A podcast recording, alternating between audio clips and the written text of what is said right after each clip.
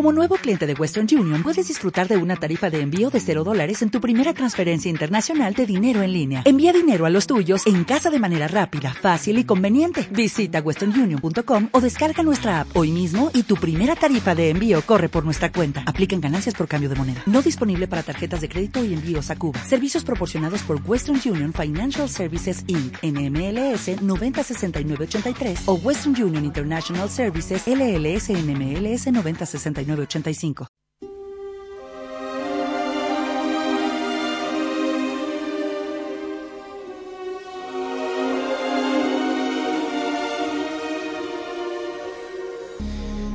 Estamos una semana más, como prometimos, eh, nuevamente con José Luis Dana, eh, que nos seguirá comentando grandes películas sobre pues, el universo Chaplin, uno de los maestros del cine indiscutiblemente. Y continuaremos hoy con otra de esas grandes películas, Monseñor Verdu.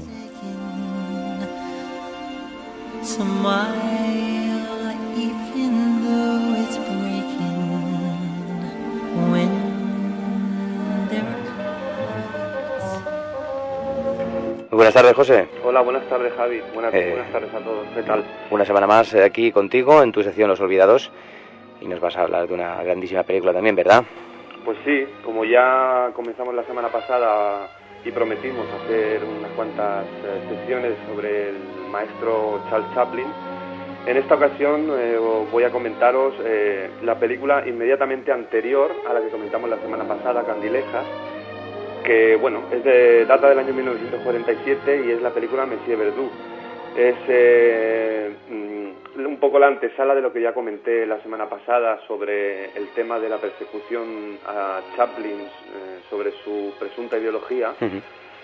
Y bueno, es una película que, así como también comenté la semana pasada que Candilejas eh, quizá no está considerada como una de sus grandes, grandes de- mm, obras maestras, sí que es una película muy buena, todo el mundo está de acuerdo en ello, pero hay mu- mucha gente que no la considera como una de sus, bueno, pues tres obras capitales, digamos. Messier Verdoux sí que podía estar en esa lista de las tres primeras. Hay gente que la pone en primer, segundo, tercer puesto, dependiendo ya también de, pues, de sus gustos y de su afinidad con las historias que se cuentan en la pantalla.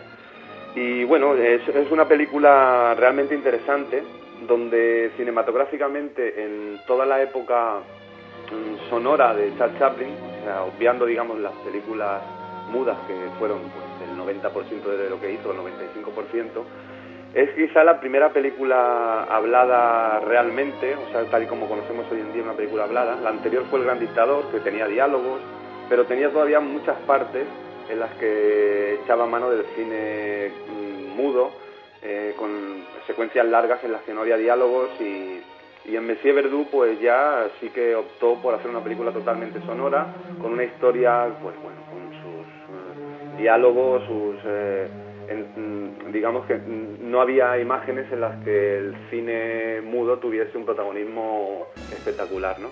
Nos narra la historia de Henri Verdoux, que bueno, se gana la vida de una forma bastante macabra y bajo un nombre falso pues seduce a, señoras de la alta burguesía, eh, se firma contratos eh, de matrimonio, se, casa con ellas y luego las asesina para heredar sus fortunas. Eh, está, bueno, eh, basada mm, remotamente o quizá no tanto en un personaje del siglo XIX que hubo en Francia que se hacía llamar Barba Azul, que era pues eso, era un asesino digamos en serie de señoras de edad avanzada con grandes fortunas y, vivía de ello. En esta película, como ya he dicho, aparte de mm, bueno, introducir eh, prácticamente al 100% el cine sonoro en su filmografía, eh, también pues ya empieza a jugar bastante con las elipsis en- del, cine sonoro, con esas, esos planos de los trenes que van y vienen y que bueno pues nos eh, van situando en diferentes eh, poblaciones, en diferente, con, di- con diferentes personajes y lo hace con una maestría que ya lo había demostrado de sobras con el cine mudo, pero evidentemente un maestro es un maestro para todo y él, pues en este caso, aparte de protagonizar también, dirigir, producir, escribir guion, hacer música, como siempre o casi siempre ha hecho en toda su obra, pues eh, nos introduce, como ya he comentado, eh, elementos eh, muy cinematográficos que hacen que sea una obra indudablemente de, primerísimo nivel. Podemos escuchar, si te parece, un pequeño fragmento, antes de acabar el análisis de esta película, del tráiler original que salió en su momento para promocionarlo, un pequeño fragmento ya que es una bueno, versión original, pero podremos escuchar las voces prácticamente de ese tráiler con su sonido característico de Monseñor Verdo.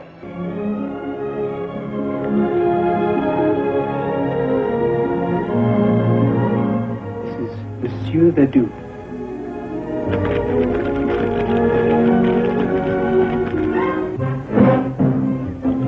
Tell me, have you been good? What a. You haven't been fooling around with any of those native girls, I hope. How could you think of such a thing? Oh, when I'm your way, I think of all sorts of things. Mm-hmm. There's the difference. All I think of is you. No kidding. Every moment. Here is the outstanding comedy genius of our time in a different mood. As a dashing, debonair Lothario. A lady killer, if ever there was one. He's a Bluebeard. A mass killer operating in cities all over the country. Es un pequeño fragmento de ese trailer original, de presentación y promoción de la película.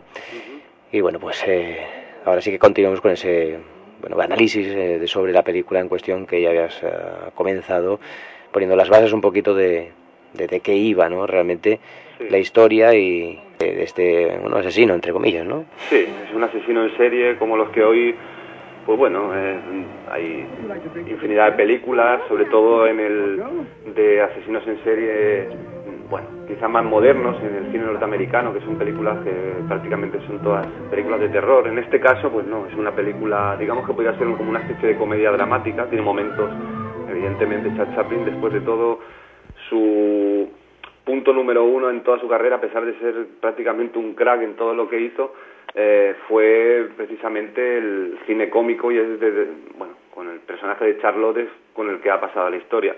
Ya para terminar me gustaría decir un, par de cosas. Una de ellas es que, bueno, en 1947, que es el año de producción de la película, mm, como ya he comentado, pues ya empezaba un poco a, moverse el tema este de las persecuciones a, los eh, artistas sospechosos de ser ideológicamente incorrectos en la época aquella y según unos cuantos señores, ¿no? La película, evidentemente, a pesar de que ha pasado a la historia como una obra maestra, pues se resintió de toda aquella parafernalia que se montó alrededor y fue un fracaso relativo de, taquilla y de público, ¿no? Eh, con el tiempo, como ya he dicho, se ha pasado la historia como una obra maestra, pero en su día, pues hay que decir que como muchísimas películas, no tuvo el éxito esperado y posteriormente, pues críticos, público, eh, otros eh, artistas pues la han, la han reivindicado y la consideran como una gran obra que realmente es lo que es, ¿no? Y luego ya para terminar un pequeño apunte, que es decir que bueno, de, la, casi, de las casi 80 películas que hizo Chaplin, evidentemente, bueno, casi todas son cortometrajes o algún que otro mediometraje, hay que decir que Monsieur Verdoux es eh, después de esta película solo hizo tres películas más, que ya comentamos la semana pasada, Candilejas, Un rey en Nueva York y La condesa de Hong Kong. Eso significa que había hecho pues prácticamente 70, 70 y pico películas antes de esta. Y es sorprendente que, habiendo hecho todavía 70 y, tantos 70 y, tantas, 70 y tantas películas, perdón, con la maestría que hizo, mm, bastantes de ellas, aún en Monsieur Verdoux, nos puede aportar algo nuevo, algo fresco, algo que incluso viéndolo hoy en día con la cantidad de cine que se ha hecho posteriormente, mm, ves esta película y descubres cosas, eh, te emociona sobremanera, eh, bueno, pues eh, te hace sentir momentos agradables, momentos más tristes y bueno, es impresionante que un una persona pueda, eh, después de prácticamente ya un poco en, la decadencia de su carrera, mm, por edad, por, problemas eh, políticos, sociales en, Estados Unidos, pues aún pudiera sacarse de la manga una película de tal magnitud. ¿no? no sería la última, yo creo que mm, Candilejas puede estar perfectamente a la altura. Sí que las últimas dos, ya Un Rey en Nueva York y La Condesa de Hong Kong, quizás son un poquito más flojas, pero eh, bueno, pues solo está en, manos de muy pocos poder hacer, después de más de 70 películas, algo que todavía aporte cosas a su carrera y que impresione y estimule al público cuando la, la puede volver a ver. Bueno, Evidentemente, como todas las películas que vamos a comentar de Chaplin, en, en, este, bueno, más o menos ciclo que, estamos haciendo, eh, Messi Verdú es una de esas películas imprescindibles para todo cinéfilo que se ha de ver y se puede ver más de una vez eh, perfectamente y que siempre aportará algo y nos divertirá y nos entristecerá eh, porque bueno, eh, solo Chaplin quizá puede hacer eso en, el mundo del cine. No hay muy pocos que estén a la altura de, emocionarnos tanto como lo hacía el gran maestro Charles Chaplin. Pues no, vamos a tener tiempo de sobra para comentar todo ese tipo de cosas y, hablaremos, si quieres, de ese tipo, de ese periodo, a partir de ese año en la cual pues ya también por muchos motivos, entre ellos a lo mejor problemas personales, la edad o el cambio del cine en general. Bueno, continuaremos la semana que viene, si te parece, con más eh, películas sobre Chaplin. Es un placer como siempre y nada, pues eh, nos escuchamos la semana que viene y un abrazo a ti y a toda la audiencia. Hasta la semana que viene, José. Hasta la semana que viene.